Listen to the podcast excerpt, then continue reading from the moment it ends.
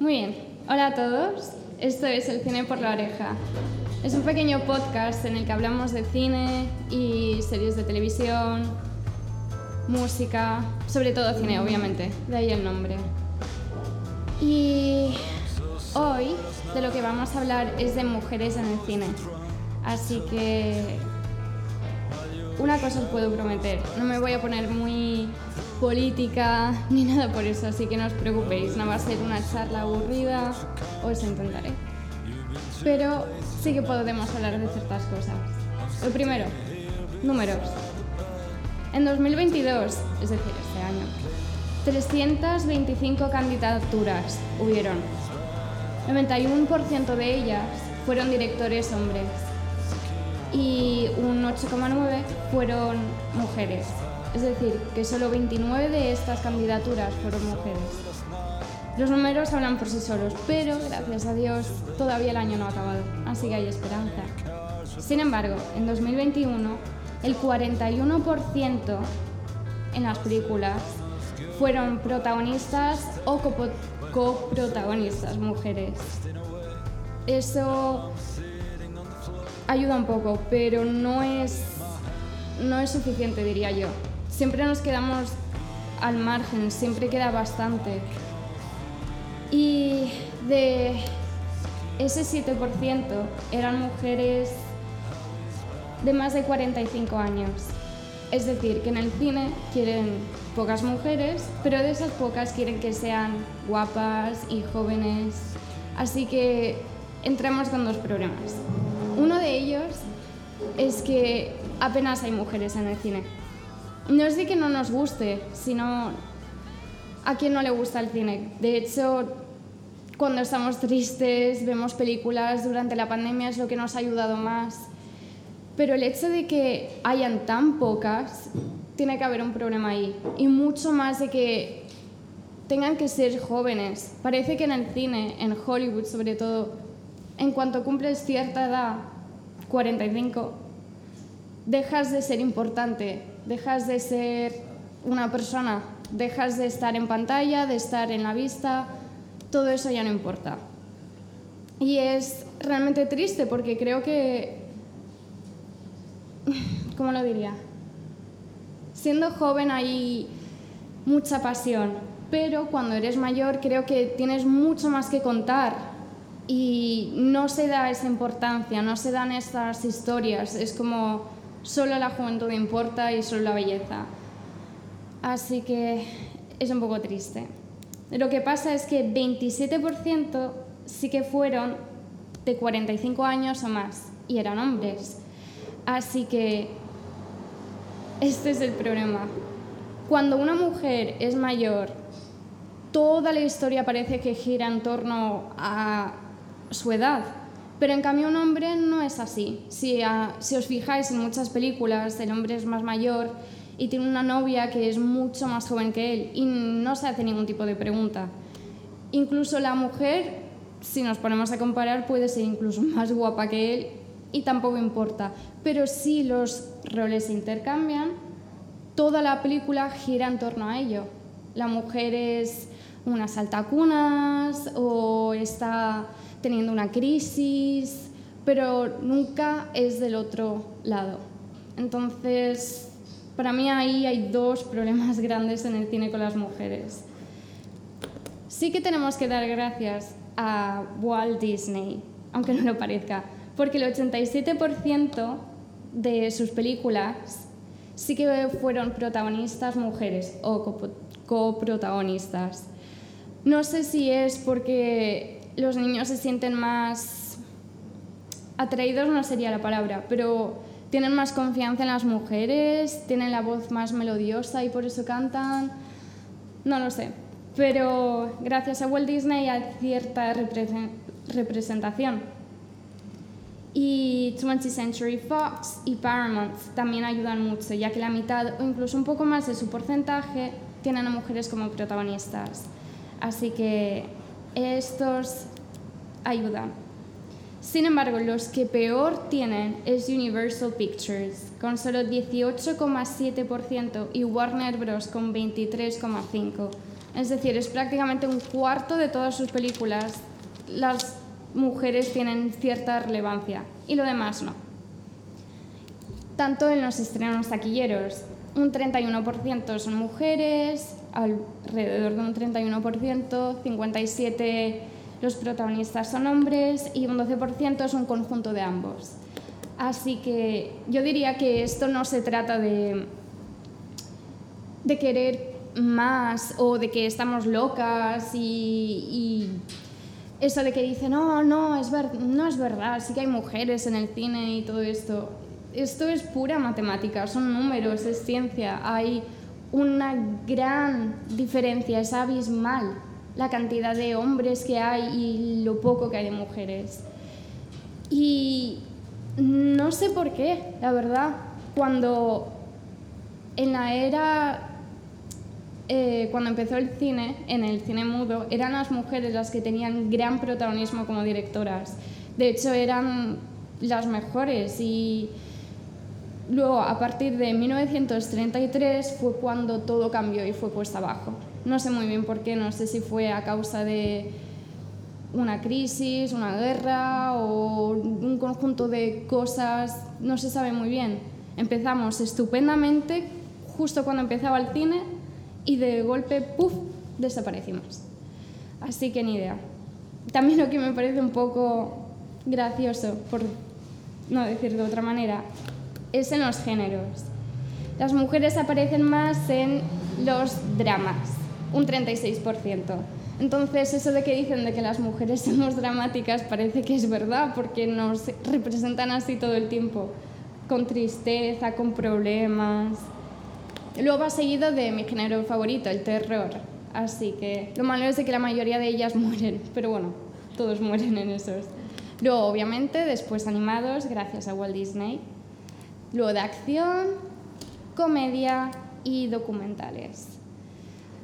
Ah, lo triste es de, que en comedia solo es un 7%. No, tampoco se sabe por qué. Hay grandes películas, hay grandes comediantes, hay grandes inspiraciones, pero es tremendamente pequeño. No sé si no tienen confianza en nosotras, porque suelen decir de que los hombres son los graciosos. Entonces, tal vez, aunque una mujer tenga una buena idea para un guion o una película, no se le haga caso porque piensan que no es tan gracioso. Ni idea. Todo esto me parece muy chocante porque sí que sabía que había una diferencia, pero cuando empiezas a mirar números, cuando empiezas a investigar, te das cuenta de que... porque es así.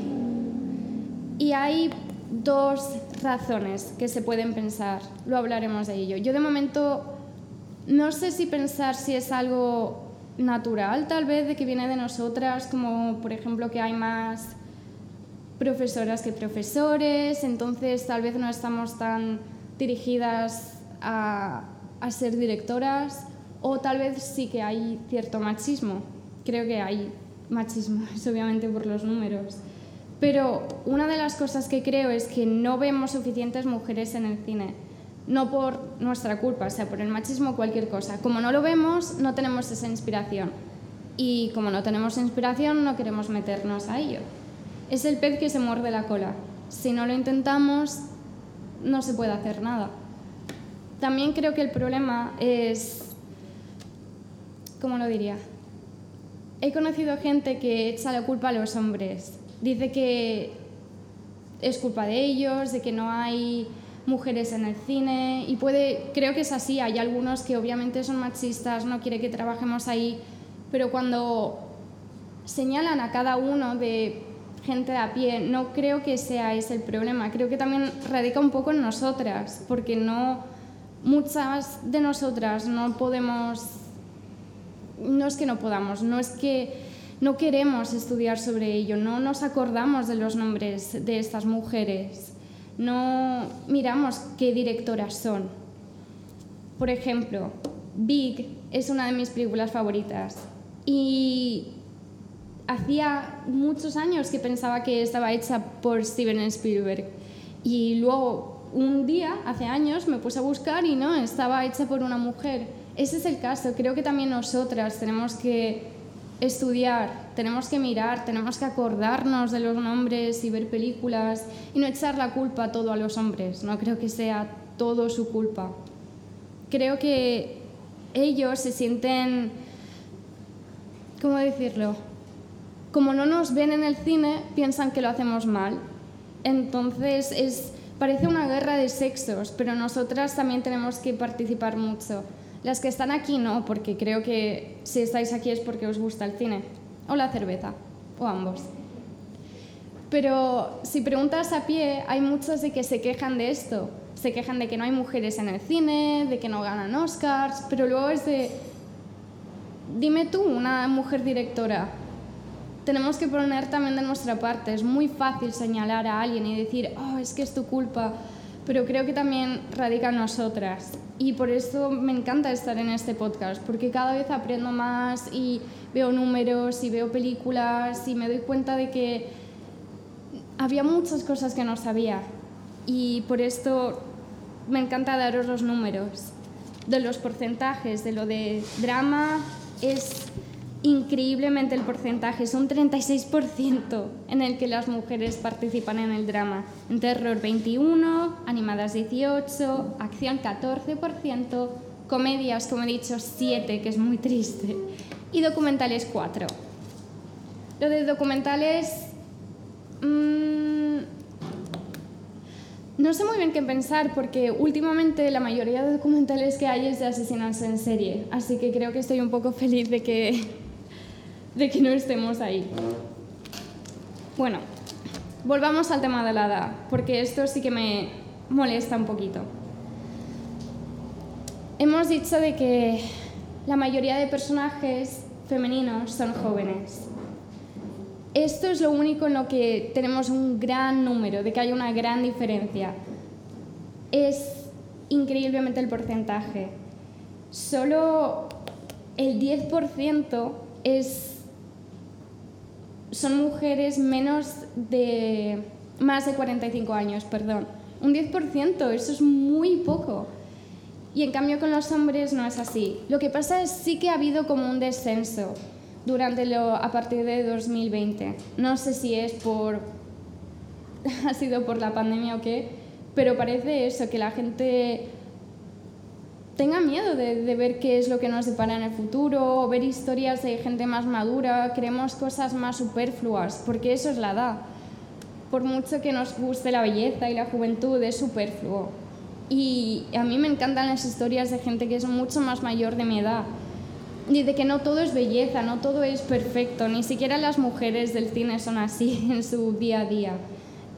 Y Hollywood nos intenta machacar esta idea de que a partir de cierta edad ya no importa nada, es como ya no importa lo que haces, ni cómo te vistes, ni cómo eres, no puedes cambiar, no puedes tener historias interesantes, cuando creo que es totalmente lo contrario. Cuanto más mayor te haces, más importante es todo en tu vida pero en Hollywood no es así, por alguna pequeña razón.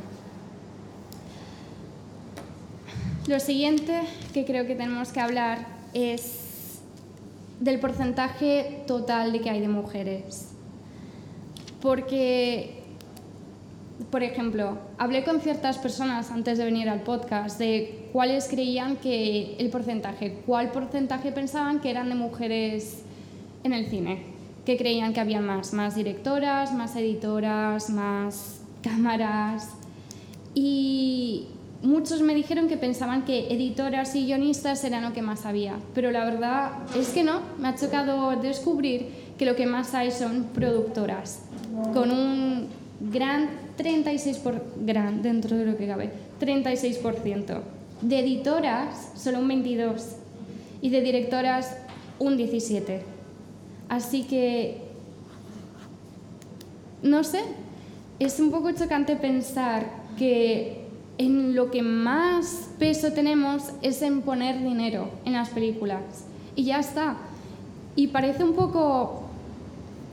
Es, es una vorágine de, de sinsentido. Si somos los que ponemos el dinero, ¿por qué no podemos poner ciertas reglas de que tiene que ser una directora o depende del tema, nada de eso. Solo dejan Parece que puedes poner dinero, pero aún así no tienes totalmente libertad para elegir lo que quieres.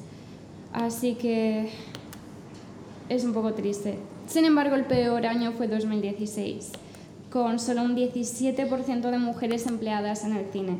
Es, es chocante si lo pensáis, es muy, muy, muy poco.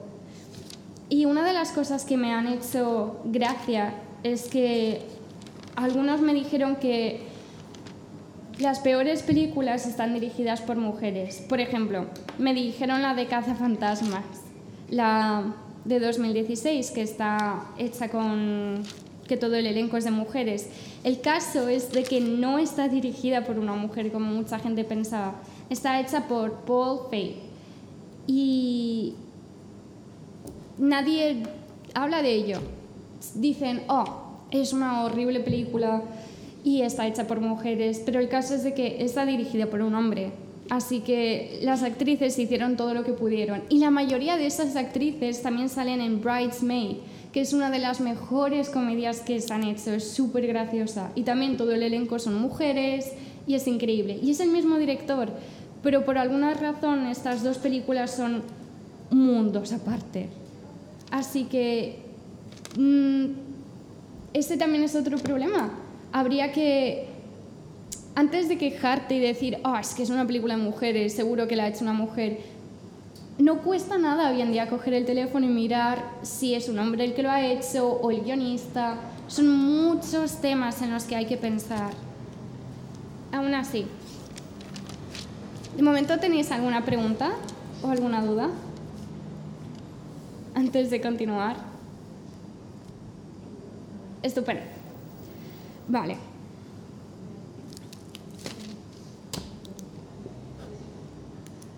Ahora vamos a hablar de lo que de las razones por las que se puede pensar que las mujeres no están tanto en el cine. Anthony Slide, de, que es un director, dijo que durante, que es lo que, de lo que hablaba antes, durante The Silent Era dominaban la industria las mujeres. Habían más de 30 mujeres directoras, que para la época es muchísimo, es prácticamente más que ahora. Pensad que en aquella época tener una cámara o dedicarte al cine era básicamente para privilegiados y la mayoría eran mujeres. Como he dicho, 30 directoras en la época. Estamos hablando de antes de 1920. El caso, eran consideradas iguales o incluso mejores. Y esto es súper interesante. Había un libro en 1920 que se llama Careers for Women, Carreras para Mujeres, en el que sugerían trabajos o carreras que podían perseguir mujeres para hacer. Y una de ellas era directora de cine era como realmente una carrera viable en aquella época.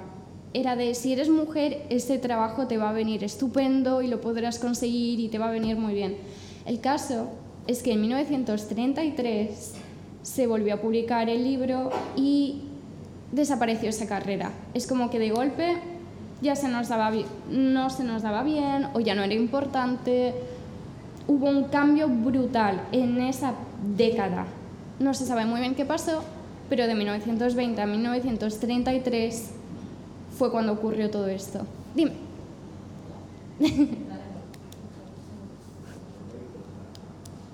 Hola. Hola. Es que estabas haciendo referencia al... Es verdad que tengo muy pocas noticias sobre las mujeres directoras. Bueno, cada vez se conocen más, pero ha sido como algo silenciado de la historia las que iniciaron el cine, las mejores eran mujeres directoras, y hablas, has hablado un par de veces del cambio que hubo a partir de 1933. Yo creo que eso va, en mi opinión, eh, tiene que ver con que el cine empezó a verse como una industria a partir de esos años, de hecho los premios Oscars en, en la primera edición fue en 1929, y cuando una cosa que digamos era como una moda, no se sabía si llenaban cines y tal, todavía estaba el cine mudo, era al cine mm. sonoro, eh, empieza a volverse eh, muy popular, se convierte en un producto muy vendible, es cuando los señores mm. empresarios con sus maletines llegan allí y por eso imponen un poco más sus normas. ¿no? De aquí podemos sacar mucho dinero, así que nos metemos de lleno, por eso quizás, es mi opinión, que la mujer quedó relegada a un segundo lugar, un tercero un cuarto. Y luego también has hablado, eh, por expresarte mi opinión y por haber sí, sí, perfecto. Eh, eh, sobre el tema de, bueno, no sé si conoces la, el, ¿cómo se llama? El, test de Brecha. Sí, de, lo tengo aquí apuntado, es increíble. Eh, una vez me tocó hablar de él también y es cierto que una gran cantidad de películas, las más famosas de todos los tiempos, no lo superan. No superan los criterios de este test que tienen, pues los tres más importantes son que aparezcan al menos dos mujeres en una única escena como son de las protagonistas, que mantengan una conversación, es decir, que sean protagonistas, no figurantes, y que en esa conversación no tenga nada que ver con un hombre. ¿no? la gran mayoría, si te pones a pensar en escenas de películas que te encantan todo, Regreso al futuro, eh, un montón de películas, sí. eso no ocurre. Eh, pero bueno, eso era una manera de eh, generar una especie de de decir el impacto que tenía realmente el papel de la mujer dentro del cine. Eh, hemos de recordar que este año una mujer ha ganado el Oscar a mm. Mejor Directora, es la tercera en 85 años de Oscars, creo. Sí. Y yo sí que creo que sigue habiendo una brecha muy grande, viene dada. Eh, hay una cosa muy curiosa, yo que he trabajado en el campo de la, del cine, de cortometraje y tal, hay una cosa muy curiosa que nos ocurría a las mujeres que intentábamos producir o dirigir. Y es que sí o sí tienes en tu equipo a, a hombres y, y, muchos de ellos, en vez de acotar tus, tus directrices a la primera, como hace todo el mundo cuando ellos dirigen, a la mujer, sin embargo, se le pone en duda. Es decir, no, por ejemplo, una directora un director de fotografía, un caso concreto que se ocurrió, que le decía, mírate, quiero este plano, así, así, y el director de fotografía le decía, no, no, mira, creo que te estás equivocando, tienes que hacerlo así. O sea, eso es algo como donde hay un machismo escondido, ¿no? Sí. Y un poco, pues, de, decir estas cositas. Súper interesante. pues tiene sentido entonces lo de esa brecha temporal que hay ahí, de que haya cambiado. Se ve que cuando los Oscar empezaron a dar dinero fue cuando decidieron coger. Tiene mucho sentido. Y es una pena porque es, imagínate dónde podríamos haber llegado si no hubiese ocurrido eso, porque eran grandes películas, era el principio del cine.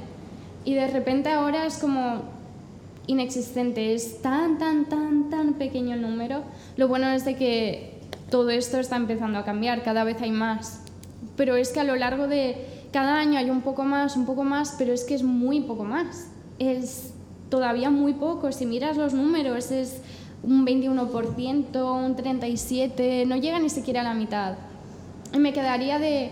Puedo entender que depende del año pueden haber cambios, que dices, vale, este año las historias han sido más de hombres o el siguiente más de mujeres, y dices, vale, pero es que cada año hay como una brecha gigantesca de de no se sabe de, de, de, eso, de que los hombres protagonizan más y las mujeres no, y directoras también hay muy pocas, y, y, es muy triste. Y otra de las cosas que es interesante es que muchas actrices luego se vuelven directoras, y yo creo que es por el tema de la edad, porque, como he dicho, después de los 45 se ve que Hollywood pasa de ti, ya no le interesas y es muy triste.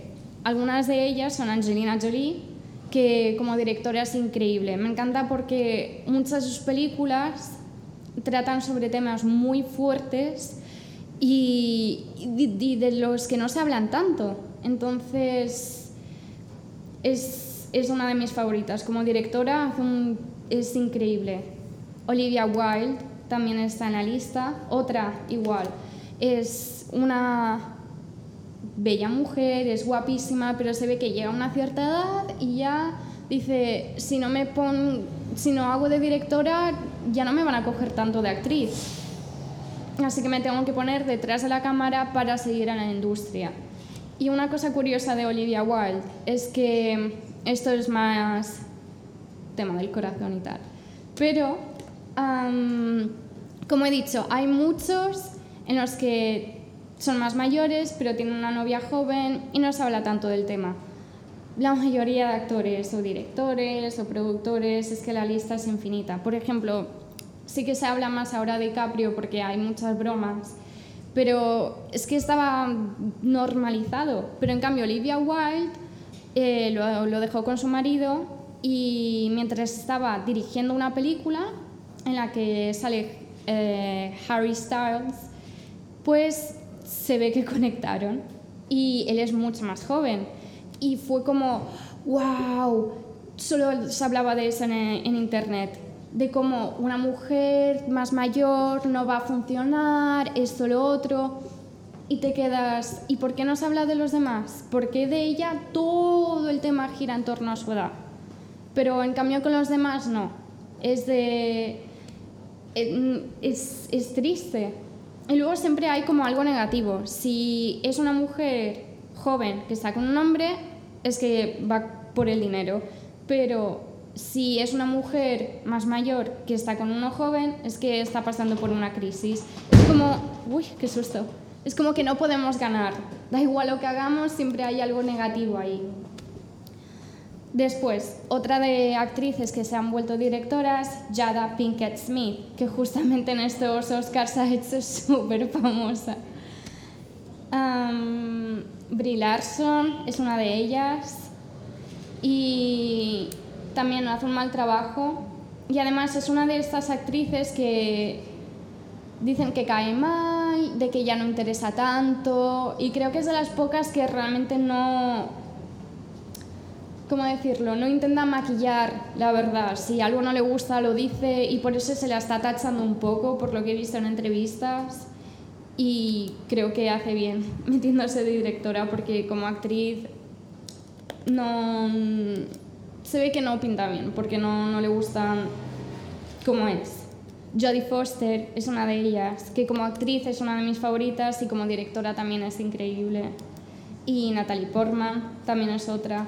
Pero es curioso, todas estas son muy buenas actrices y podrían seguir haciendo películas, pero se ve que no salen películas. De hecho, Angelina Jolie tuvo que dirigir una película junto con su ex marido Brad Pitt para hacer para salir ella, porque era como no ya no se las llama. Es increíble increíblemente triste lo de la edad. Es mm, yo espero que con el tiempo cambie, ya que sí que creo que estamos evolucionando poco a poco. Va cambiando la cosa y primero serán las mujeres y creo que después será el tema de la edad para todos. El caso, ¿por qué hay tan pocas mujeres? Martha Lausen, directora ejecutiva de Centro para el Estudio de la Mujer de Televisión y Cine en San Diego, dijo que pueden haber dos opciones. Una, que las mujeres no están interesadas en dirigir o no están interesadas en dirigir las películas que quieren producir. O la segunda, que hay machismo. Yo creo que son las dos. Obviamente hay más machismo que otra cosa, porque los números hablan. Si fuese otra cosa dices, bueno, vale, pero es que están ahí los números, es lo que he dicho, son matemáticas, es ciencia, se ve que hay una gran, gran diferencia y tiene que ser por algo.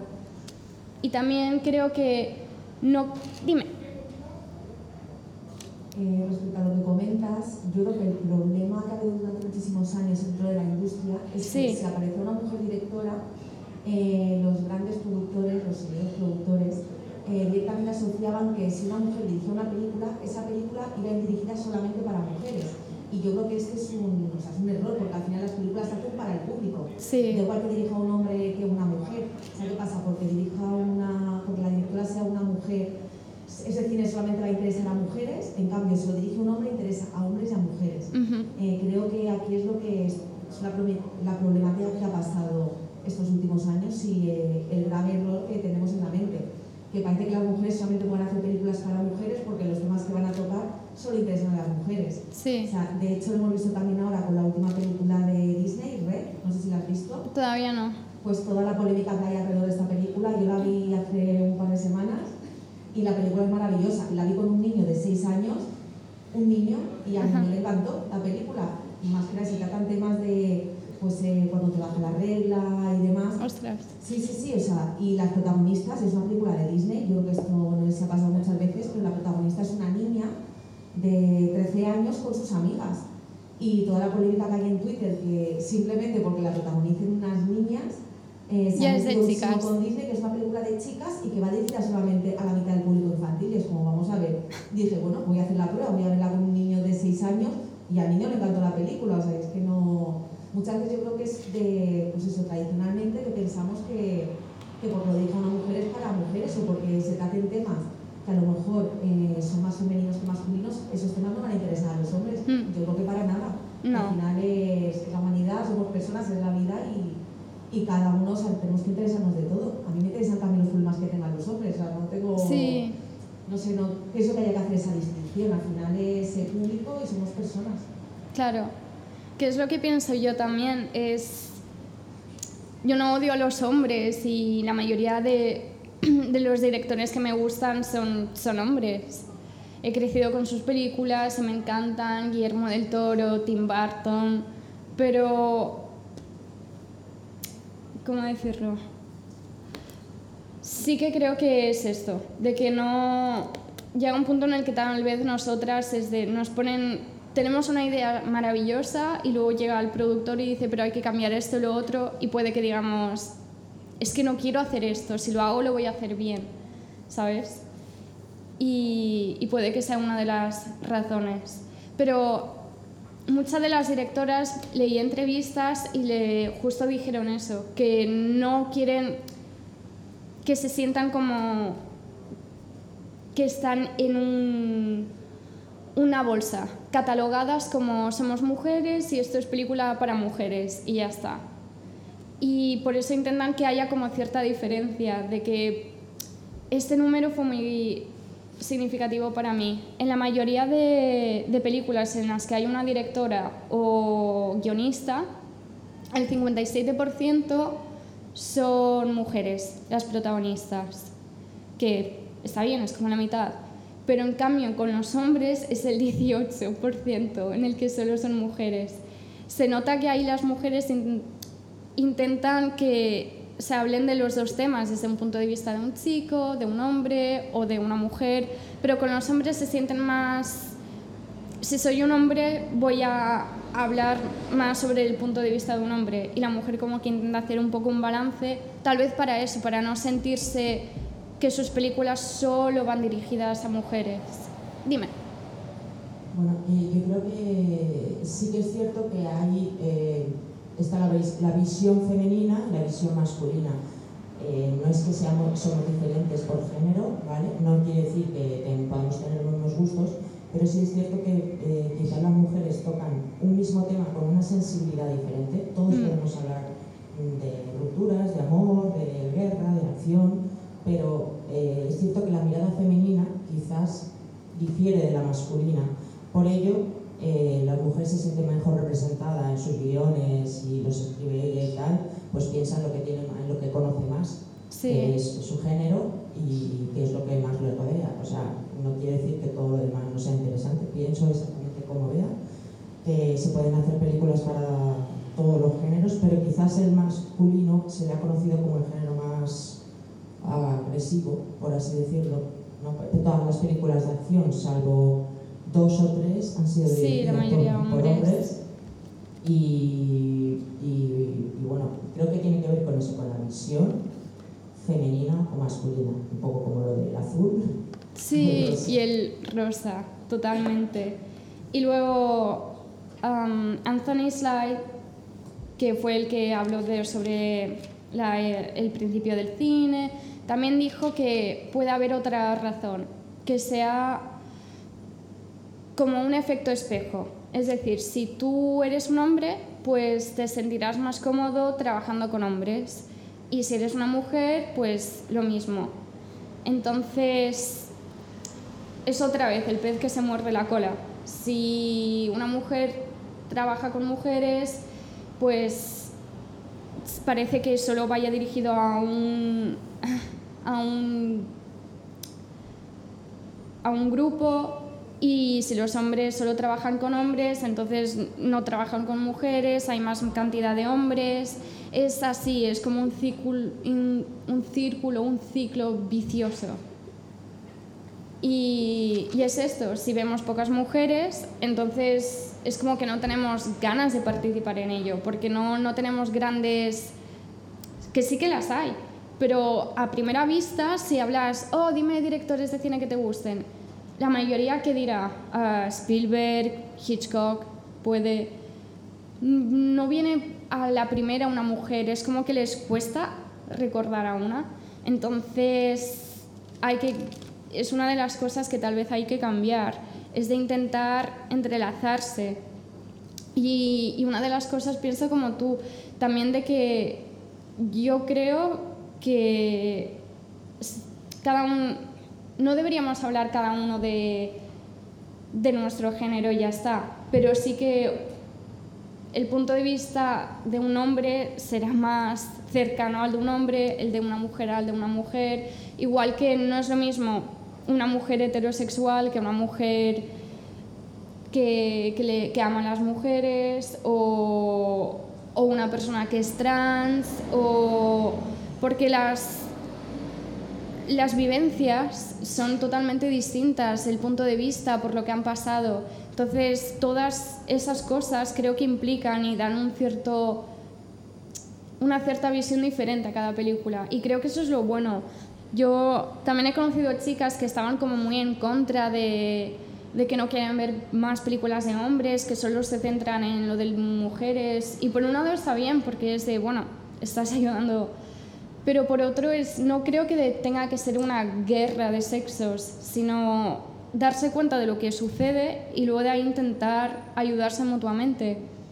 Por ejemplo, eh, en Star Wars fue la mujer de George Lucas que hizo toda la edición, porque cuando acabó la película estaba hecha, lo miraron y era infumable, era horrible Star Wars. Y fue ella que lo editó y es la película que conocemos todos hoy, una gran película. Y fue esto, fue la unión de dos personas hicieron una gran película en vez de que cada uno se centrase en su cosa, sabes, en su mundo de lo mío está bien y ya está. Lo mismo sucedió con Hitchcock. Su mujer fue la que editó muchas de sus películas y son buenísimas. Para la época eran increíblemente chocantes y hoy en día también son muy buenas. Y de esto tampoco se sabe tanto, no es como que no, no se habla, no, no sale a la luz, no, no entiendo por qué. Y es esto, yo creo que deberían, uy, que me muero, deberíamos eso, hacer, juntarnos, intentar trabajar juntos, pero obviamente la visión es distinta. Mm, ¿Tenéis a vosotros alguna directora favorita? De primeras. ¿O alguna película que esté dirigida por una mujer que os guste? Hola, otra vez. Hola, otra vez. Eh, cuando, eh, cuando, te a hablar se me viene mucho recuerdo de una serie que para mí sí que es un antes y un después y que viene a participada por una película que se llama Assassination Nation, de Sam Levinson, y la serie es Euphoria. Ah. Está dirigido por un hombre, pero ese director intenta poner tan, tan fuertemente el papel de la mujer por delante, incluso degradándose él a veces. Sí. A mí me parece muy interesante que ahora mismo esta persona esté dirigiendo y le den oportunidades de ponernos a nosotras, a, a la mujer y a sus problemáticas no me imagino la manera en la que habrá documentado ese chico meterse tanto en, la mente de una mujer, pero hay un, intento muy fuerte. Su película anterior a Euphoria, Assassination Active, que os la recomiendo a todos, es una oda impresionante al feminismo y en contra de los Estados Unidos de América. Y, también quería añadir, eh, hablas de Walt Disney, es cierto que Walt Disney está, yo creo que debido a todas estas broncas que formamos de cara de no hay representación latina, no hay representación de Mm. mujeres, no hay representación LGBT.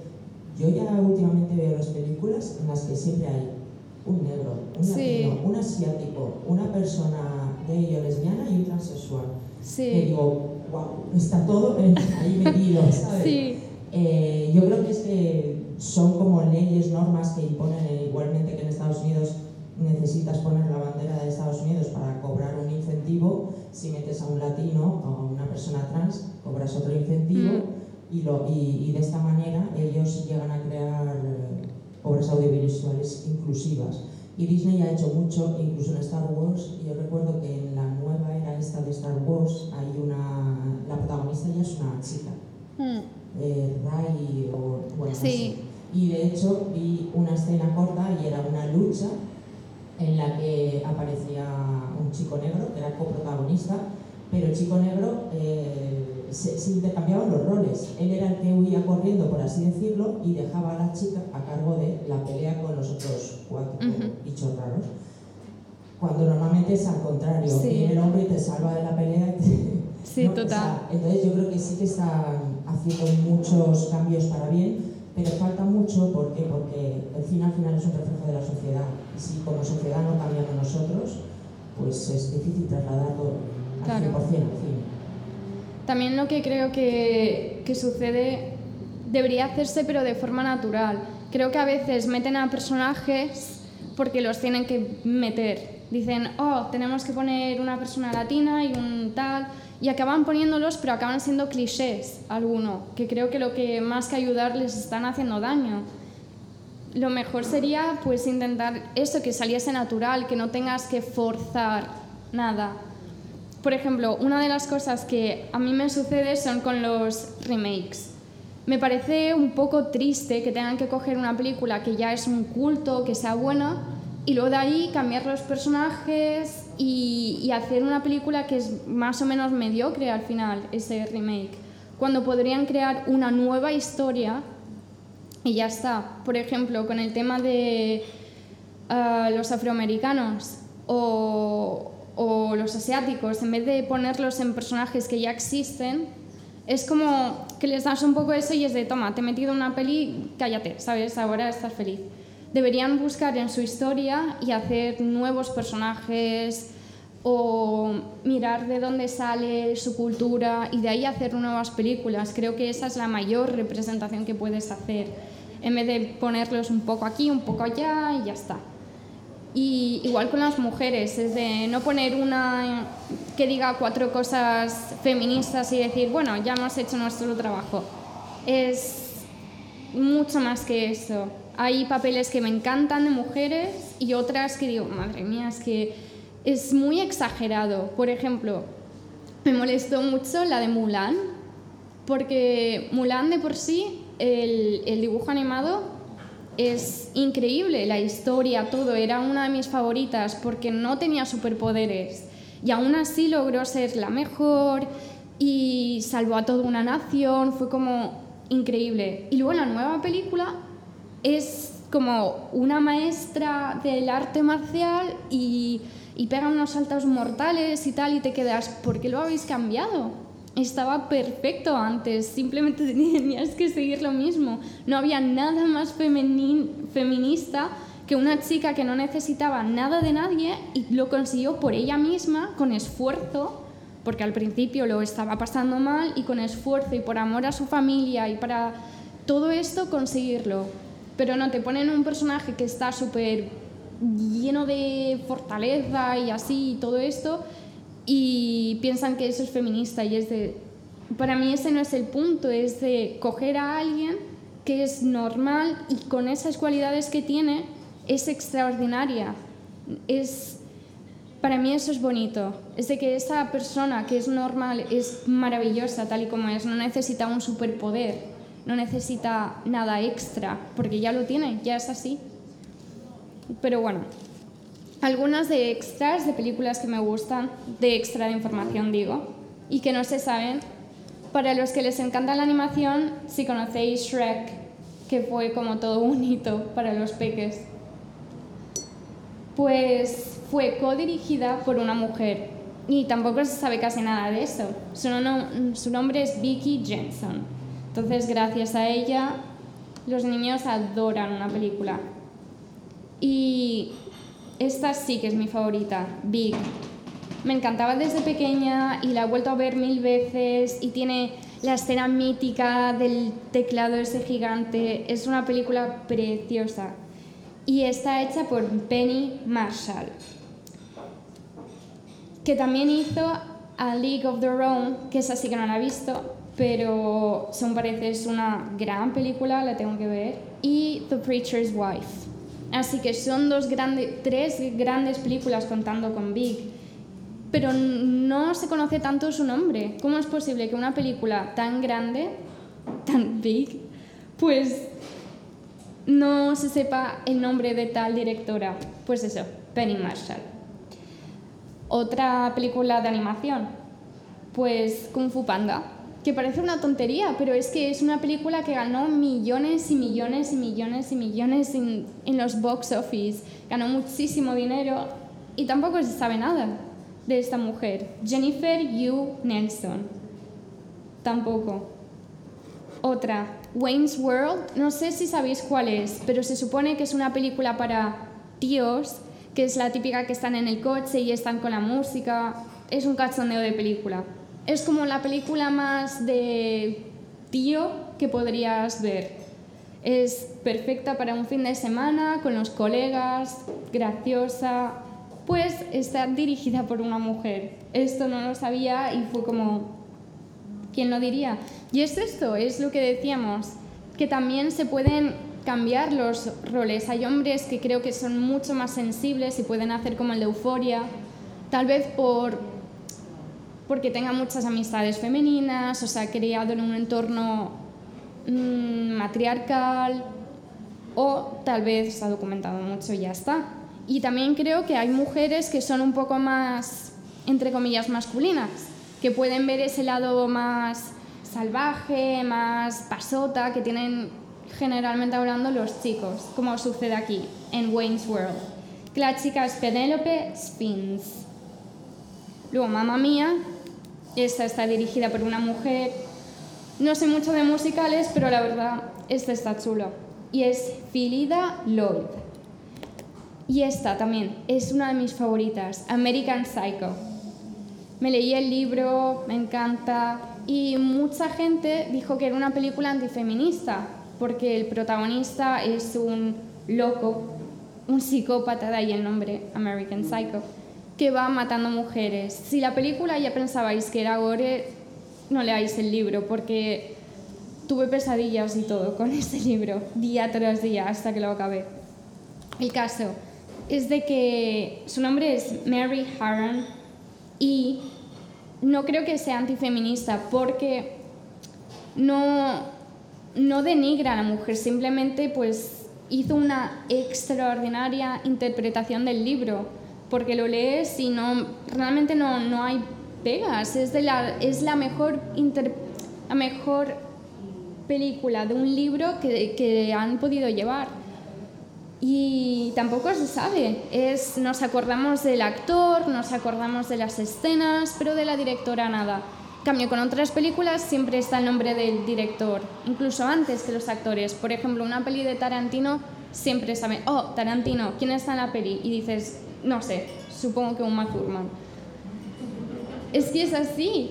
Pero luego en películas tan grandes como estas, Big, American Psycho, nada, ¿sabes? Es de no me lo puedo creer y son de mis favoritas y ni siquiera yo. Ahí que digo que tal vez estén en nosotras, que no nos damos cuenta, de que no nos podemos quejar, pero luego es como también tenemos que hacer el trabajo. Y luego ya podemos juzgar y señalar si queremos, pero primero el trabajo está en nosotras. Por eso me puse a mirar y de mis películas favoritas muchas son mujeres y no tenía ni idea. Por ejemplo, también de terror, porque ese es mi género favorito. Y la mayoría de películas, muchas de las películas de terror, de las buenas, por así decir, están dirigidas por mujeres. La de Babadook, ah, la de Revenge, que no sé si la habéis visto, pero es genial. La chica no tiene nada de diálogo en la película y pensaréis que es un poco machista, pero que va, que va, que va, que va. Tenéis que ver la película, sobre todo el final. Ah, obra maestra, de verdad. Empieza como una típica película de está la chica, no sé qué, súper guapa, tal, pero luego dices, madre de Dios, increíble película. Y es por Coralie Farkis. Genial la película, Revenge.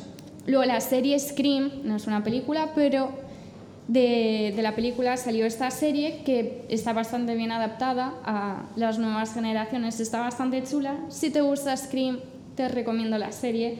Y lo mismo, hecha por una mujer, Lee Janiak, hecho. Luego, esta es francesa y se llama Raw, que significa crudo. Y es tal cual, es súper cruda, porque trata de una chica que se vuelve caníbal. Como he dicho, es del género de terror, si os gusta esto es genial. Es francesa y hay una escena en la que se come el dedo de su hermana que dices, por favor. Pero lo mismo, Julia Du, no sé cómo decirlo, Du creo. Genial, es muy chula. Karin Kusama, la, que la película se llama La Invitación, empieza un poco lenta, pero está muy, muy bien. Y luego está la de Carrie también, la, el remake, que es de los pocos que digo, bueno, aceptable, porque dentro de lo que cabe. Eh, la de Babadook, que esta fue una de las que más me gustó, porque realmente te pone en tensión la película entre los gritos del niño y el monstruo. Genial. Jennifer Kant se llama. Hay esta película que realmente la recomiendo porque se llama The Love Witch. Y al principio, mirando las fotos, si lo miráis, El amor bruja se llama. Parece una película de los 60, de Rosemary Child, de los 60, 70. Tú lo ves, las fotos, y dices, ¿y esta película? ¿Y qué va? Es de hace nada. Esta mujer ha hecho un trabajo extraordinario porque no ha creado toda una escena, es todo tonos pastel y tal, pero es creepy y es genial la película. Anna Biller, la directora. La de Carrie, perdón, uh, Kimberly Pierce es su nombre.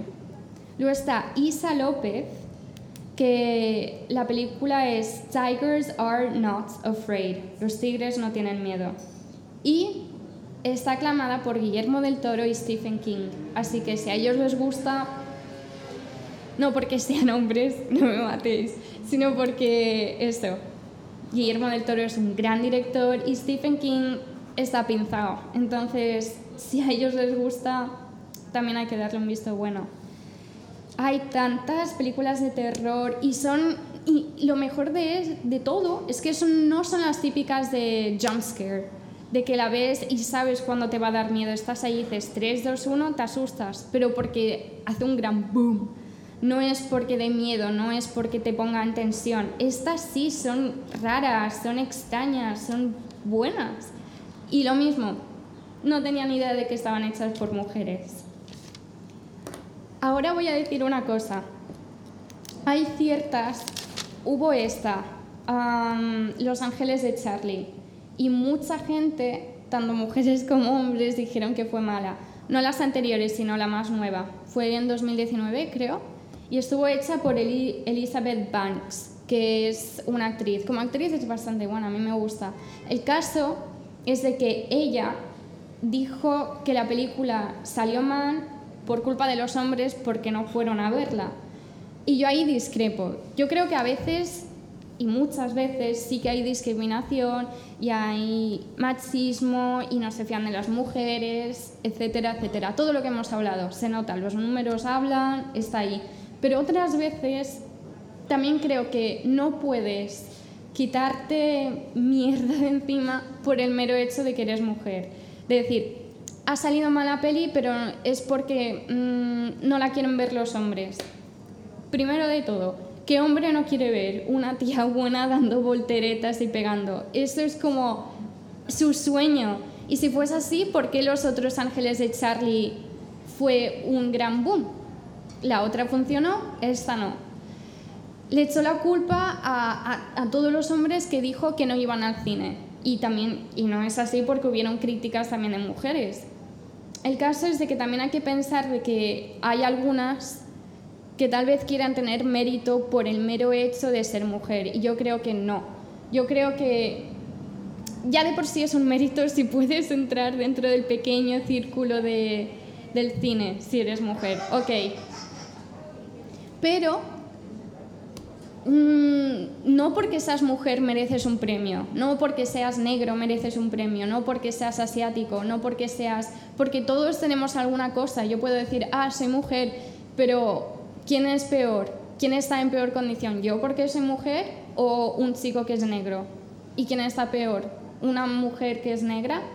¿O si nos ponemos así es que siempre va a haber uno que está mejor o peor y depende de dónde ha nacido y depende de su piel y depende son mil cosas y creo que no todo te lo tienen que dar dado que a veces hay trabajos que son muy buenos y, y son buenos y punto. Luego que no sean reconocidos es otro tema pero que te digan que esté mal hecho porque a este no le ha gustado o porque esto por lo otro. No, tampoco creo que se trate de eso. Si, si te ha ido mal, te ha ido mal y no tiene nada que ver con tus géneros. Te ha ido mal y no te mereces un premio por, por estar ahí. También creo que eso es importante, de que hay mujeres que trabajan mucho, intentan conseguir y hacer algo bueno, como hay muchas aquí, y luego hay otras como Elizabeth Banks, que... ¿Qué pasa? Que echa la culpa a los demás por un trabajo mal hecho por ella. De hecho, en una entrevista dijo que Stephen King, uy, Stephen King, Steven Spielberg era machista, de que nunca había hecho una película con una mujer protagonista y una chica del público le dijo el color púrpura y se quedó como, ah, ah, bueno, así. Entonces es de Mm, hay ciertos casos, aunque creo que son pequeñitos, que eso, se quieren llevar méritos por ser quienes son y no creo que tenga que ser así. De momento, ¿alguna pregunta, alguna anécdota, alguna película que os guste y que sean directoras o sean protagonistas las mujeres? Porque también eso es importante. De ver, por ejemplo, de que aunque sea un director el que lo haya hecho y hay una mujer que no siempre sale mal, por así decir. Por ejemplo, las de Terminator, a mí me encanta Sarah Connor. Es un personaje estupendo, es la leche, no necesita a nadie, es fuerte, pero no, no necesita decírtelo todo el tiempo, reiterarlo, no necesita hacer política de ello. Tú la ves y ya sabes que es fuerte, igual que en Alien. Es son personajes muy fuertes. Y si vamos al tema de mm, dibujos, pues, de animación, Ghibli. La mayoría de sus personajes son mujeres y son fuertes y son increíbles. Y luego creo que hay otras que es eso, que lo intentan machacar, intentan hacer mucha política de ello, intentan hacerte crear esta sensación de que tienes que ser dura y tienes que ser como un chico para ser igual que él y no creo que sea eso. Yo creo que nos compenetramos, creo que lo que a uno le falta a otro lo tiene y no es culpa de ninguno. Y si es culpa de alguien, yo creo que más de un es más de los de arriba, de los que tienen dinero, porque podrían cambiar las cosas fácilmente, podrían hacer algo, pero solo lo hacen cuando ven de que pueden sacar tajada de ello y dinero, según parece si ven de que las cosas cambian y tal y les viene bien, pues todo volverá a ser normal, si no, nada. Dime. Hola. Eh, quería hacer hincapié, por ejemplo, en la importancia que tienen los medios. Por ejemplo, ahora me ha recordado eh, cómo, saliéndonos un poquito del formato cine, pasamos al deporte, de pronto se ha convertido el fútbol femenino aquí en España ah, como en una pedazo de bomba. Ya están metiendo camisetas todas las jugadoras del Barça.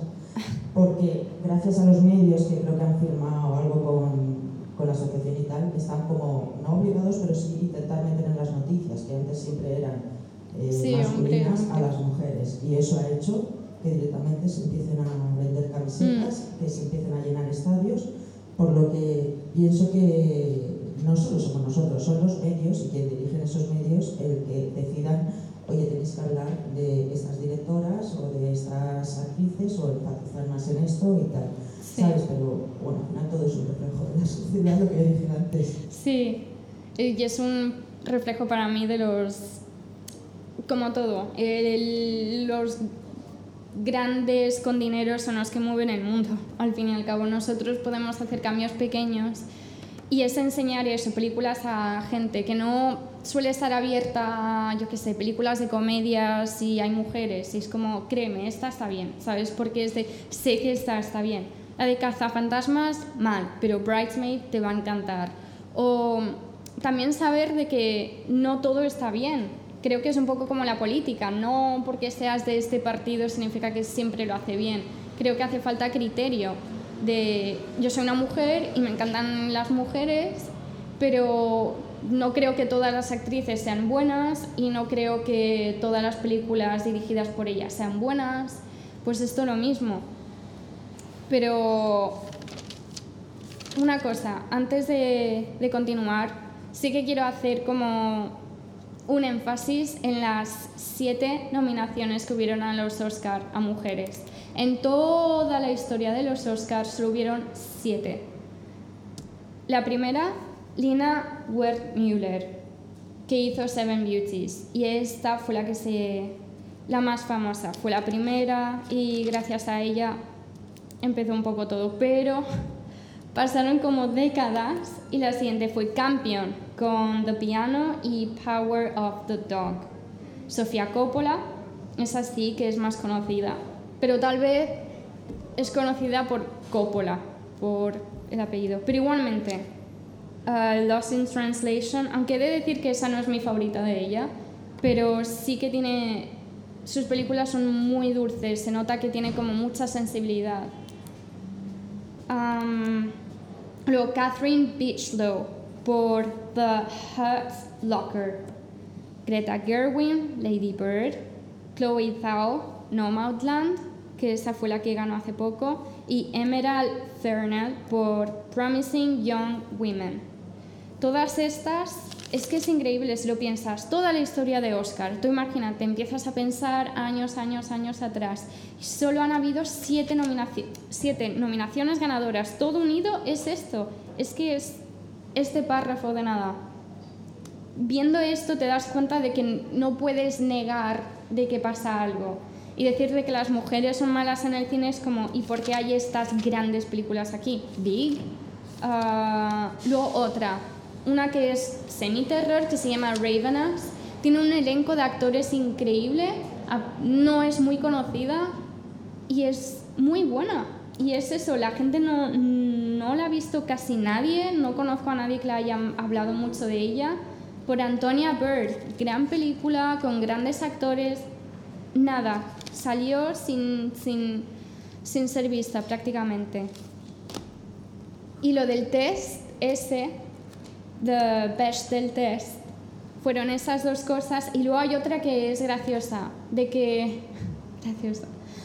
Que la, las protagonistas o actrices o personajes, lo que tenga que estar ahí, tienen que tener nombre también. Es decir, que no las pueden catalogar como novia o groupie o cualquiera de estas cosas. Y se ve que lo que has dicho tú antes, muchas películas que nos gustan no lo pasan. Si te lo pones a analizar es como, luego ves los créditos y no tiene nombre o es eso, las conversaciones que tienen son muy superfluas y siempre acaban hablando de lo mismo y es como, no siempre estamos hablando de estas cosas. De hecho, yo la mayoría de cosas de las que hablo son, no sé, pelis, terror. Lo último que pienso es en los hombres, así que imagínate. No sé. ¿Tenéis alguna duda, pregunta por ahí? ¿Vuestra película favorita?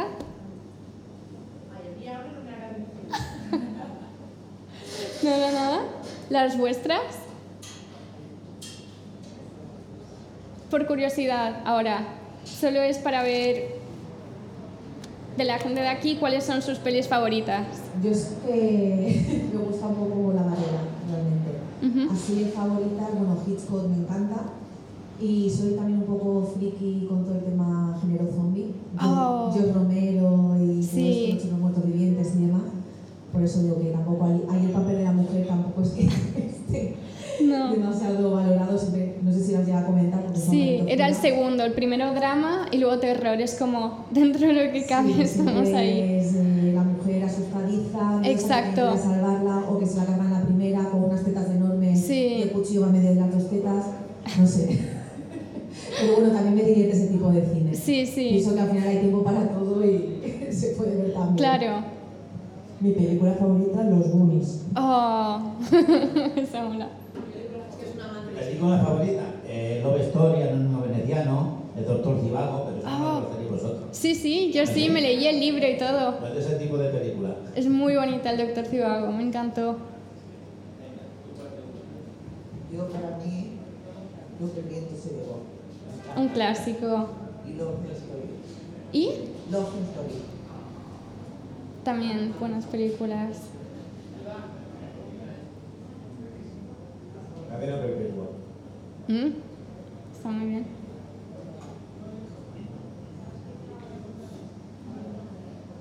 Pues la mía es Gattaca y Sí. la lista de Schindler. Muy buenas. Ya ves. Todos tenéis aquí buen criterio. ¿La tuya? ¿Cuál? ¿eh? Ah, sí. Menos mal que nadie ha dicho Fast and Furious. Iba ahora Carola a decirlo, que es favorita. La mía es el jovencito Frankenstein. Oh, es genial. Estábamos haciendo bromas de esto el otro día. Me las sé de memoria. Es que son buenísimas. Y el resplandor, lo que también Mm. merece la pena nombrarla. Sí. De hecho, mi perro se llama Igor. Sí. es eso. Y luego de algún personaje que se os haya quedado, que decís, wow, este personaje me ha... A mí Norman Bates es un personaje que me encanta. ¿Sí? Sí, sí, sí, sí, sí. En plan bien o en plan... Eh, hombre, en plan, que es su papel Sí. realmente en la película. Lo hace muy bien, Sí, mí- sí, todo el tema del el personaje psicótico, eh, Mm. todo lo que va en torno a su juventud, a su mente. Luego también hicieron hace unos años la serie Sí, eh, Motel Bates, que bueno, está fin y como una precuela de, de la juventud de Norman Bates. Y este personaje no sé por qué, pero siempre me ha fascinado. Mm. Tal vez por el contacto con la madre, de que sea tan... A mí uno de mis favoritos es Kathy Bates en Misery.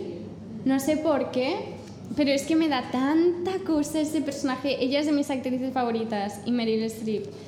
Pero Kathy Bates es como una máquina, da igual lo que haga, lo hace perfecto. Y ese personaje da tanto miedo. Es genial. Bueno, pues con los que nos hemos llevado de aquí es que no hay mucha participación de mujeres en el cine. Hay, pero poco. Y cada vez hay más, pero simplemente no es, no es suficiente.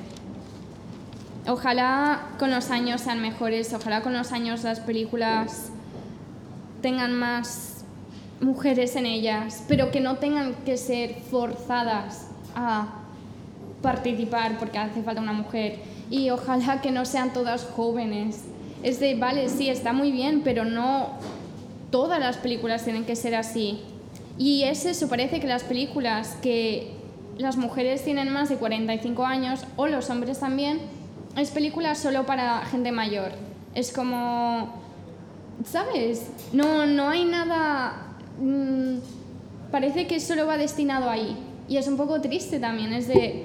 Macho, no sé, yo conozco gente mayor que tiene una vida alucinante, ¿sabes? Que digo, qué ganas de llegar a esta edad, porque vamos, pueden hacer mil cosas, tienen mil cosas que contar y no se quedan ahí atascados. Y eso es un poco triste. Pero bueno.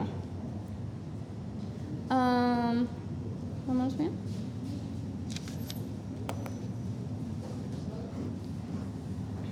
Oh, hablando de películas de terror y mujer, tenemos a Pet Cemetery, la de Stephen King. Pues la primera estuvo hecha por una mujer también, que no tenía ni idea.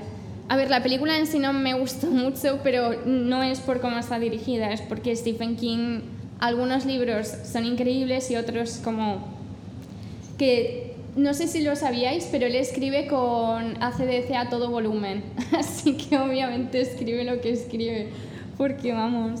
Pero es eso, a mí esa no me entusiasmó la película, pero bueno, Mary Lambert hizo lo que pudo con, con ese, esa novela de Stephen King. Después tenemos a Gentle, que es por Barbara, Barbara Streisand, una gran cantante. Dicen que tiene un poco de mal genio, pero bueno. Pero es súper talentosa, eso seguro. Canta súper bien y escribió todo. Fue directora, productora, guionista, todo. Y gracias a Gentle ganó un Globo de Oro. De hecho, fue la primera mujer en ganar un Globo de Oro. Otra de animación, Frozen, un clásico ahora, porque a todos los niños les encanta. Y fue por Jennifer Lee. Después hay muchas, es que la lista es casi interminable, hay tantísimas. Por ejemplo, hay una en especial que me gusta mucho que se llama Mustang, por Denise Gamze Erguyen, no sé, miradlo bien, es turca, pero no turca de las que hacen como un remake de Superman y sale muy mal. No, turca de turca en plan indie de que está bien, de que es un grupo de chicas, un poco como lo de eh, las vírgenes suicidas, más o menos. Pues quieren salir como de esta sociedad que las reprime tanto y, y es esto. Es una de las extranjeras que creo que, que hay que darle un pase y también de series, están por todas partes, pero es como el silencioso. Y hay muchas que son como no conocidas. We need to talk about Kevin. No sé si la habéis visto, tenemos que hablar de Kevin. Buenísima la película y dirigida por una mujer. Es también de mis favoritas. Es de un chico que está mal de la cabeza. Un poco como el American Psycho, pero lo prometo, no sale gore, así que estáis a salvo. Paris is Burning, una de las mejores, Frida, por, que interpreta a Frida Kahlo. Hay tantas, hay esta que no es casi nada conocida, pero sale Rami Malek, que es el que hizo Bohemian Rhapsody y Mr. Robot, que se llama Buster's Mal Heart. Genial. Fish Tank también es de esas que cuanto menos sepas mejor. Talula, de una chica que apenas tiene dinero pero recoge un bebé e intenta cuidarlo. Todas estas películas son tan increíbles y apenas sale y no sé por qué.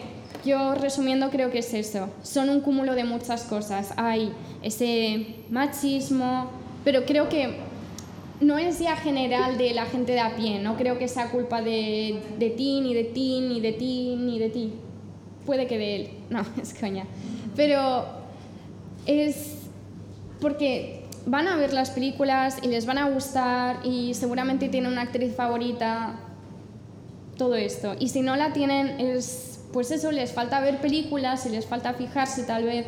Y, y si no la tienen, es lo otro. Creo que es un poco lo de reflectando. Si tú no ves eso, entonces, ¿qué necesidad tienes? Si tú eres un director, pues vas a contratar hombres. Si eres una directora, vas a contratar mujeres.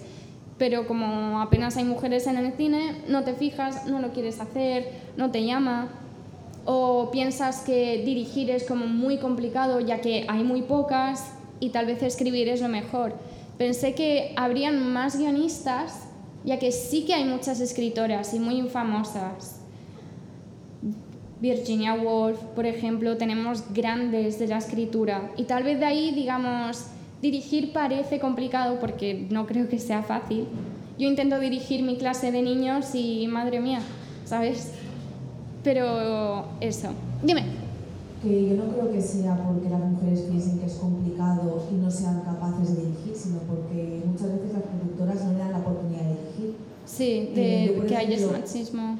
En este caso, en este año, en la sexta edición del festival, nosotros llevamos a cabo un concurso de guion Ujú. que lo llevamos celebrando desde hace cuatro años y Ostras. este año hemos recibido el 40% de los guiones escritos por mujeres. Entonces, las mujeres están escribiendo y entiendo que las mujeres quieren dirigir, pero muchas veces eh, o no se les está dando la oportunidad o no llegan hasta tener los contactos donde les puedan ofrecer eh, dirigir su propio guion o incluso directamente comprar su guion para que los produzca otra persona, bien Sí. sea director o directora. No sé, creo que es otro motivo, no el que piensen que es difícil hacerlo. Sí. Es eso, es lo del el machismo y luego, más que nada lo decían tal vez porque, ¿cómo decirlo?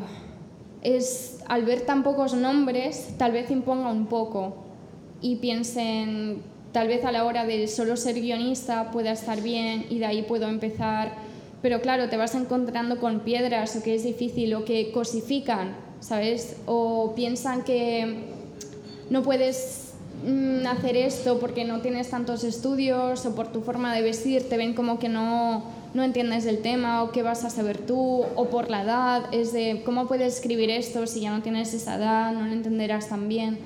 Pondrán mil pegas y, y es esto. Yo creo que básicamente sí que hay machismo, se ve. Aunque tengas dudas al principio, luego empiezas a mirar números y dices, es extraño. Que la gente dice, una de las de lo que me decían es de, vale, se apuntan menos mujeres. Y es verdad, se apuntan menos, pero tal vez por eso, porque tal vez no ven una vía. No es algo como que ves que mm, hay ayudas, hay apoyo. Es un camino raudo, es complicado, es duro. Si sabes que te metes en esa carrera, ya no es como en 1920. Ahora son 1933, ya no te sale en el librito, apúntate a eso. Ahora es cualquier otra cosa, sé niñera o... mm, ¿Sabes? Es un gran trabajo y es tan increíble y tan bonito, pero piensas, ¿qué van a hacer con mi historia? ¿O cómo lo van a cambiar? ¿O me van a escuchar? ¿O tal vez quieran tener algo más?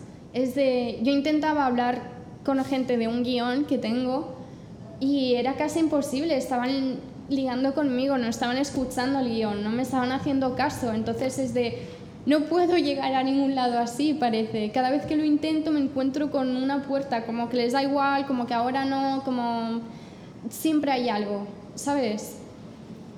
Y todo esto se nota, hay, hay algo y poco a poco de alguna forma se irá cambiando. Más que nada creo que es estudiándolo, teniéndolo en mente, mirando, pues hoy voy a ver una peli de una mujer, hoy, este año voy a ver cuántas hay, poco a poco te das cuenta de esto, cuántas han apuntado, cuántas hay, Mm, porque hay tanta diferencia, porque hay tantas opiniones de esto, porque vas leyendo y, y hay cada uno, también hay gente que piensa que es algo casi que va en ti, natural, de tu na- naturaleza. Al igual que hay más enfermeras y profesoras, porque tal vez de generación en generación ha venido esto de cuidar, pues se nos ha quedado y los hombres son más de en aquella hace mil, miles, miles de años de ir a por el animal, cazarlo, tal vez tener esa... Es que he leído de todo que dices, puede ser mil cosas. Yo creo que la uno, hay un machismo. Y los dos, que no se ve. No, no se ven mujeres. Y por eso es un continuo de, de que va mal, de que ni siquiera sabes de por dónde viene ni cómo acabar con ello. Sin parecer una loca, como dicen. A ver, el machismo eh, está claro que es- está latente, sobre todo en el cine. eh, el oficio de director, directora, productor tradicionalmente ha sido ocupado por hombres, entonces es una cosa que se tiene que ir cambiando poco a poco, pero también tiene que partir de cada persona. Es decir, dedicarse al cine hoy en día en España es muy complicado. Yo soy productora y ya no por ser hombre o mujer, o sea, es difícil en sí, Sí. es una lucha que tiene que salir de uno mismo. es ahí adelante. Luego sí que es cierto que te encuentras ciertas barreras o eh, situaciones eh, que tienes que lidiar, pero pienso que al final no es una cosa que tengan que venir a buscarnos a nosotros y nadie nos va a regalar nada. Nosotros tenemos que lucharlo. Tanto si quieres ser directora, productora o si quieres ser fontanera, que incluso también Sí. pienso que es, o sea, es un mundo también quizá rodeado de muchísimo machismo por la tradición masculina de los fontaneros. No tengo nada contra los fontaneros, es un ejemplo. Sí, Entonces, eh, en España lo que está sucediendo es que las películas, los directores, las productoras, hay cinco o seis grandes productoras que son a los que se les da la oportunidad de producir cine real, cine comercial, cine que llega a las salas. Eh, el resto estamos lidiando con, con muchas barreras, ya no por ser hombre o mujer, sino son productoras más pequeñas que tienen que luchar muchísimo, por ejemplo, para sacar un largometraje adelante, a lo mejor te hace falta 4, 5 o 10 años. Yo conozco compañeros que un largometraje les cuesta sacar adelante, les ha, sacado, les ha costado 8 años llegar a una sala de Ostras. cine. es prácticamente Entonces- como Boyhood. Sí, En esos 10 años podrían pero haber. No, con tanto presupuesto como Boyhood, pero... O sea, que es complicado de por sí ya dedicarse al cine en España. No se da oportunidad a las nuevas productoras, a guiones más independientes. Al fin y al cabo lo que llega a salas es cine comercial, cine de comedia, eh, como Sí. podemos conocer todos. Y yo pienso que al final también eh, el cine es diversidad y tenemos que ver otras cosas. Entonces, Totalmente. ya no es tanto cuestión de ser hombre o mujer, sino que la lucha tiene que partir de nosotros mismos y de lo que queramos dedicarnos en nuestra vida. Sí. Yo como productora en sí, o sea, me cuesta muchísimo sacar adelante un proyecto y estoy dos años para sacar un cortometraje adelante.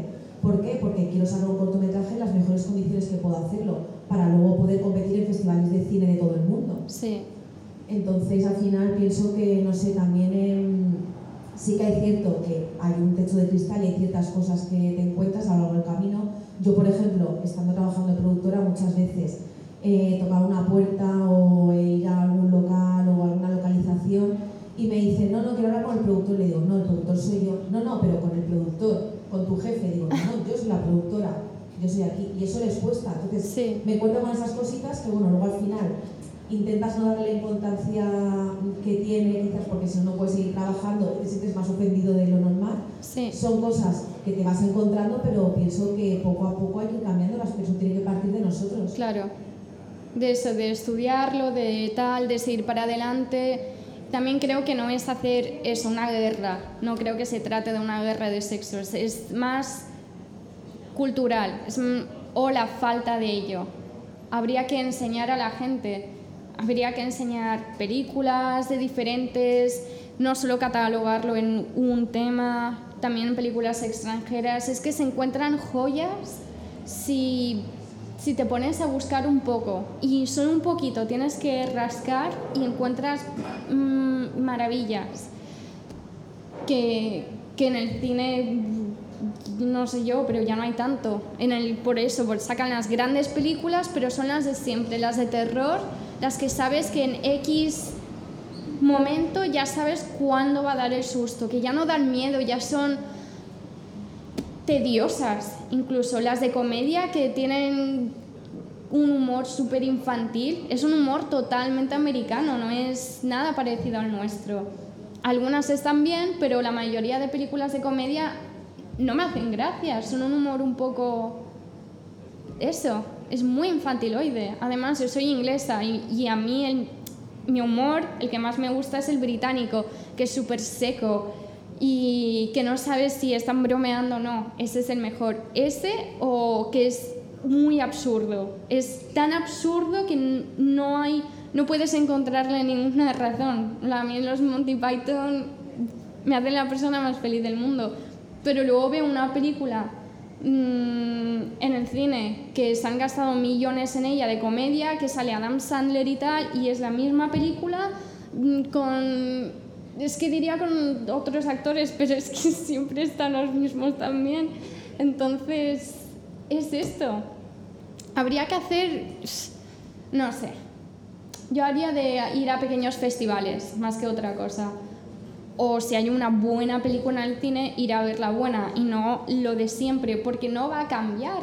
Si te ponen lo de siempre, Insidious 8, va a ser lo mismo todo el tiempo. Anabel 54, lo mismo. Es que la misma historia no va a dar miedo y no van a cambiar. ¿Por qué?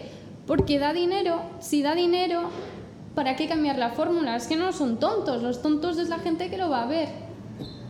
Bueno, o no, pues si realmente el público lo que está demandando es eso, al fin y al cabo una productora cuando hace una producción, te hablo de productoras de Hollywood, se hace una producción, una película, al fin y al cabo es una industria lo hace para ganar dinero, porque es un empresario.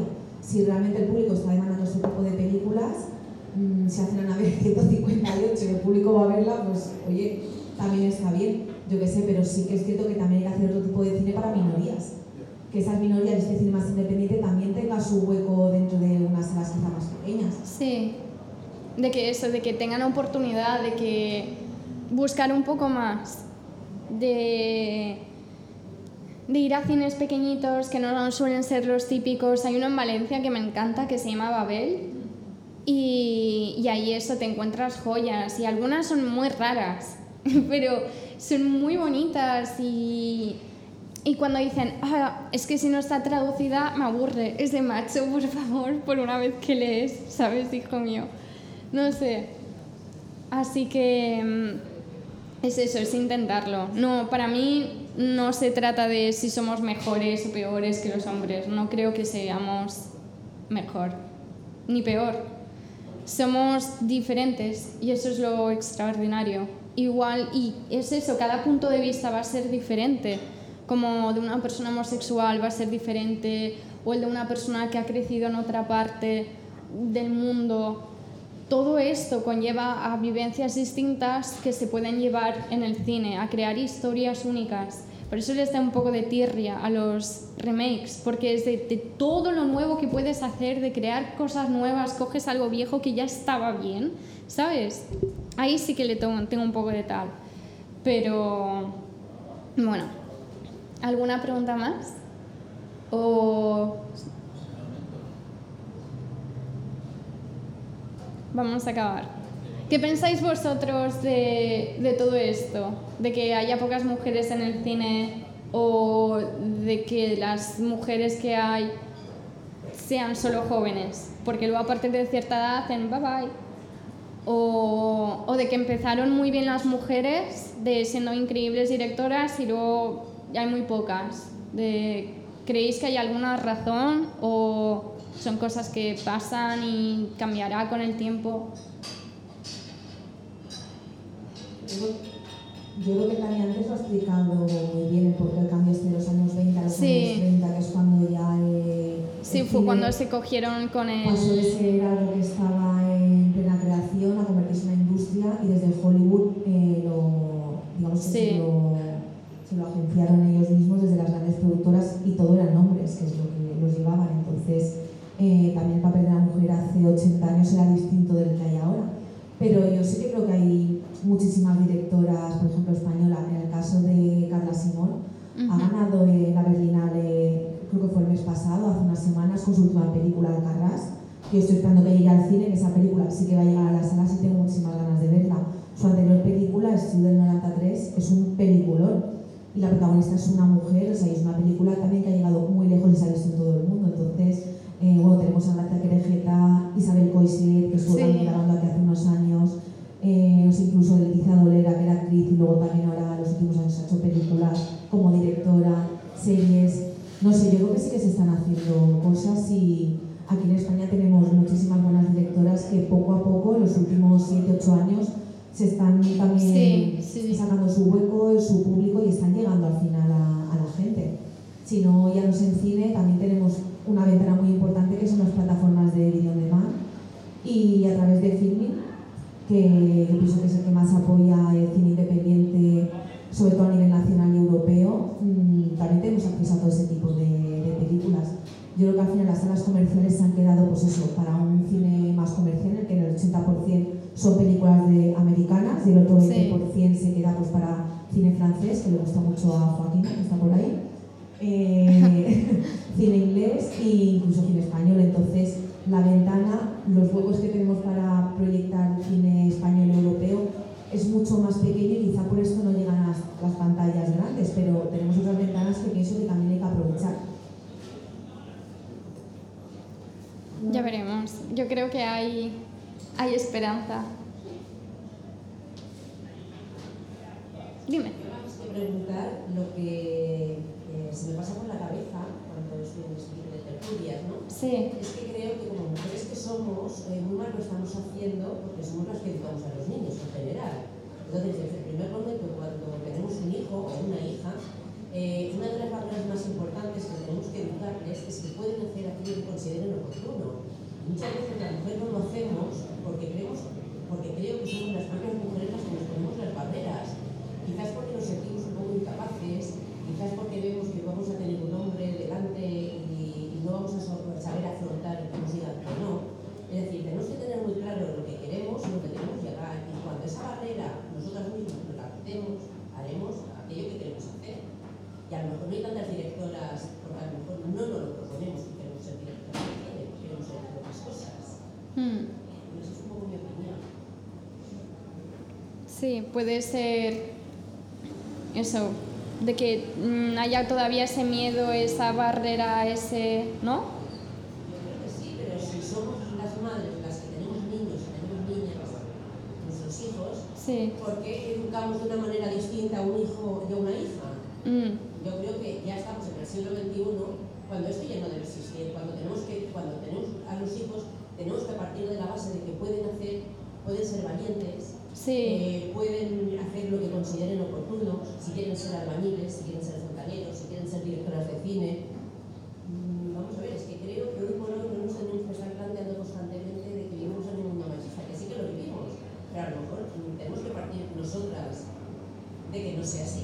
sí, claro, de, es como esto, de, de, por ejemplo, si te quejas de hay pocas directoras o pues tú misma la próxima vez que una chica me, me lo diga le diré, vale, pero ¿cuántas directoras conoces tú?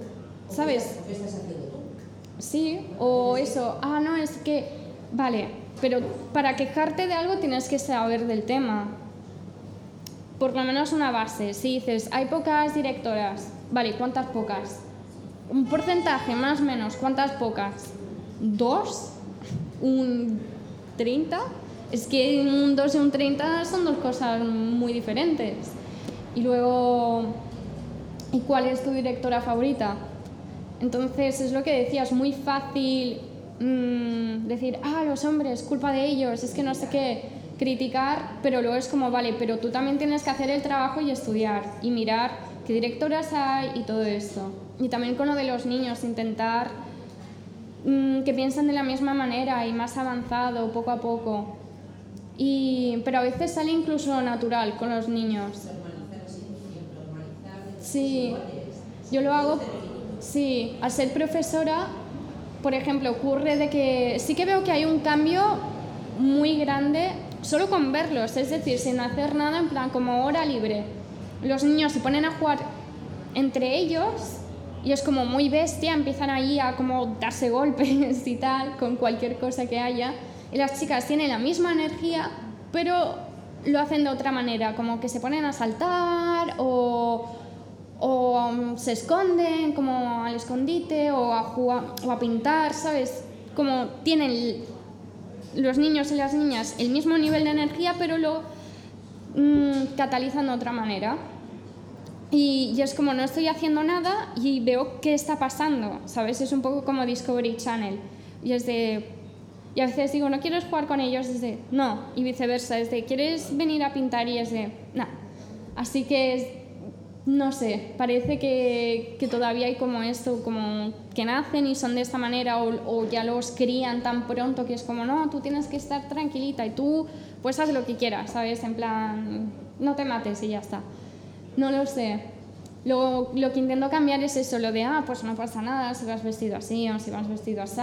O por ejemplo en los baños, cuando el de niñas está ocupado y tiene que ir una niña, digo, ve al de chicos, total, es lavarte las manos, deja la puerta abierta. Y se quedan así de en serio. Yo, sí, sí, no pasa nada, es un baño, ¿sabes? No es un, no sé, un agujero espacio-temporal, estás bien, estarás bien, créeme. Pues esto igual es poco a poco, tal vez eso, de enseñarles que lo pueden conseguir con mucho, mucho trabajo y que no somos, di- somos diferentes, pero no en el mal sentido de que uno es mejor que el otro. Eso me parece no sé, vacío de decir, es como qué argumentos hay, qué, qué es mejor. Ahí ya empezamos con la filosofía, es de qué es bueno, qué es malo. Y creo que somos distintos. Y cada uno y, de, y distintos dependiendo de eso, del género, de dónde vives, de dónde has venido, con quién te has criado, cómo te has criado, con dinero, sin dinero, con animales, sin animales, en la ciudad, en el campo. Son tantas, tantas cosas que, que generalizar cuesta más. Por eso es como yo me fijo más en los que están en el poder, es como ellos sí que pueden cambiar cosas porque tienen, tienen el dinero, tienen los medios para hacerlo. La gente más a pie lo puede hacer, pero mucho más lento, con más cuidado, más lento y, lleva más tiempo. Pero es eso, se, se hará. Y, y otra de las cosas que creo es Mm, que lo he oído de mm, algunos hombres, no les gustan ciertas películas, ya no dirigidas por mujeres, pero en las que haya un casting muy grande de mujeres, porque tienen miedo de que vaya a ser como un coloquio, como que te estén dando la charla de esto está mal y esto está bien y esto es machista y esto no y la mujer somos increíbles y tal. Es como que no le apetece ver eso porque ya lo sabe si es un hombre normal y un hombre con dos dedos de frente, obviamente sabe que esto es machista o tal, como que lo exageran tanto que obviamente le quita el placer a, a cualquiera de verlo, incluso a mí, es como no, ya lo tengo en mí, ¿sabes? Es como, no, no lo necesito ahora tanto machaque de esto. Creo que se puede hacer de forma más sutil, que entren bien en un guion y, uy, que me lo cargo y, sería mucho mejor no machacar tanto, igual que con la política. yo creo que cuanto más duro eres, menos consigues algo. La gente se, no se ablanda, sino que se rompe. Y intentar recuperar esas piezas es imposible. Así que voy a ir terminando con esto. Id hablando. A ver, yo quería preguntarte. ¿El sí. español hoy en día no tiene apoyo un director de cine que una directora? Porque un poco me digo por televisión. Sí. Cualquier programa, cualquier serie, da igual que la dirija un director que una directora, funciona. Entonces yo veo que está bastante igualado, no con el cine americano, pero el cine español lo veo que hoy en día está funcionando mucho la... la yo creo que comparando Europa con Estados Unidos, sí que hay un cambio. Por ejemplo, donde hay más directoras es en Francia. Así que también creo que es un poco de tema histórico. Europa, ¿cuántos años tiene? Es básicamente todo, no todo empezó aquí, empezó en Babilonia, pero básicamente tenemos mucho, mucha historia aquí. Ya Mm, estamos bastante más avanzados en algunas cosas. Y creo que en Estados Unidos hace, su historia empezó hace que en el 1700, cuando realmente empezó todo. Es, hay un gran cambio, entonces puedo entender que ahí, no sé, vayan un poco más dispares que nosotros en algunas cosas. Puede que sea por eso. Creo que que es este el tema. Creo que es más histórico que otra cosa. Europa está muy, tiene mucha historia ya, entonces creo que llevamos mejor algunas cosas, aunque sí que ha habido como ciertos machismos y tal que han cambiado. Por ejemplo, en las películas españolas siempre había se sabía que era española por el tema, hay tetas, ¿sabes? En plan, va a salir una mujer desnuda segurísimo. Es de, pero, y en esta de Euforia, que la comentó antes, no es española, pero se ve que no hay nada. En plan, las mujeres no se ve casi nada de ellas, pero de los hombres sí. Es como que está un cierto cambio, que parece pequeño, pero es como, ostras, porque solo salía mi cuerpo y no el de él? ¿Sabes? Y total, estábamos haciendo lo mismo. Pues son como cositas pequeñitas que no te das cuenta, pero dices, hmm", ¿sabes? Como que aparece siempre. Pero bueno. ¿Algo más?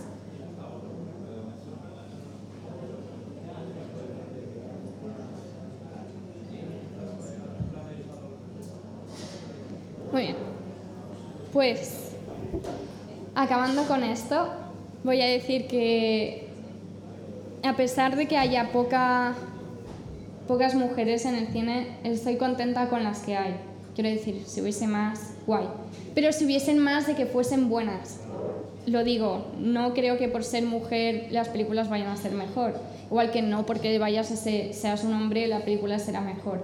Creo que hace falta buena gente en el cine, que sepan de cine, obviamente, que sepan de historia, que sepan ver su historia desde diferentes puntos de vista, sin importar realmente ya el sexo de soy chica o chico, o este personaje lo hago súper machacado porque quiero que sea tan fuerte como un chico y esto y lo otro, y es como no, ¿sabes? Es de no pasa nada, no pasa nada, todo está bien, tú haz tu personaje, todo saldrá bien. No hace falta esta guerra, esta competitividad tan insana y tóxica. Así que poco a poco las películas saldrán y todo se normalizará y será más o menos equitativo. Lo que he dicho, no. a mí jamás me molestaría que un año fuese todo hombres los que han ganado los Oscars. De bueno, pues si ese año eran las mejores películas, pues bueno, sabes, es de muchas veces las que ganas no son ni mis favoritas, en plan digo, pues no sé, pero mm, que siempre haya sido así es como un, es, un barranco, es abismal. Así que por eso es el problema. Si fuese un año sí, un año no, dos, tres, va, te lo compro, pero esto sí que duele, te hace pensar que no, como que no servimos, como que no nos, a nadie les importa nuestra historia a menos que no sea algo dramático o seamos jóvenes o que eso, yo he tenido miedo de decir, joder, en plan, cuando cumpla 30 ya a nadie le voy a importar o qué, en plan, ya no seré guapa. luego es de así, parece que nos estén intentando hacer sentir peor. Y creo que eso se tiene que cambiar. Es de, no.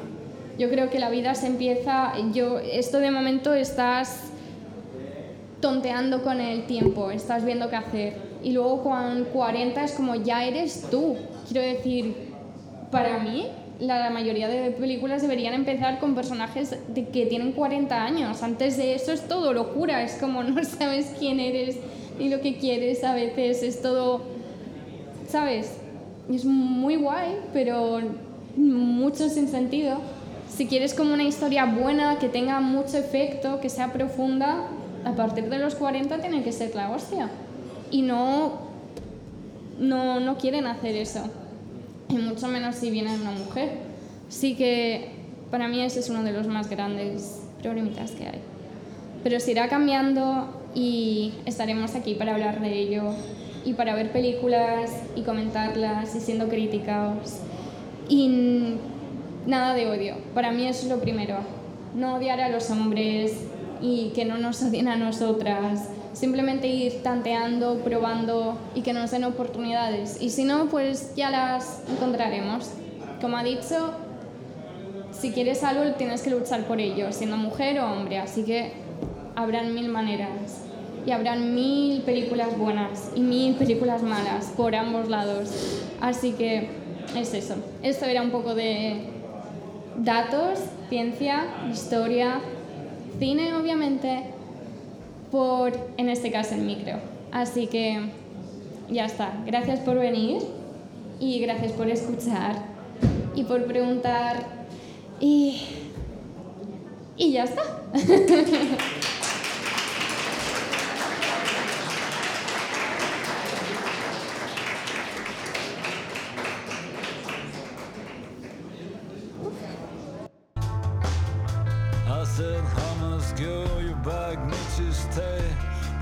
so wasted, wasting away. Now I'm sitting on the floor with your head in my hand.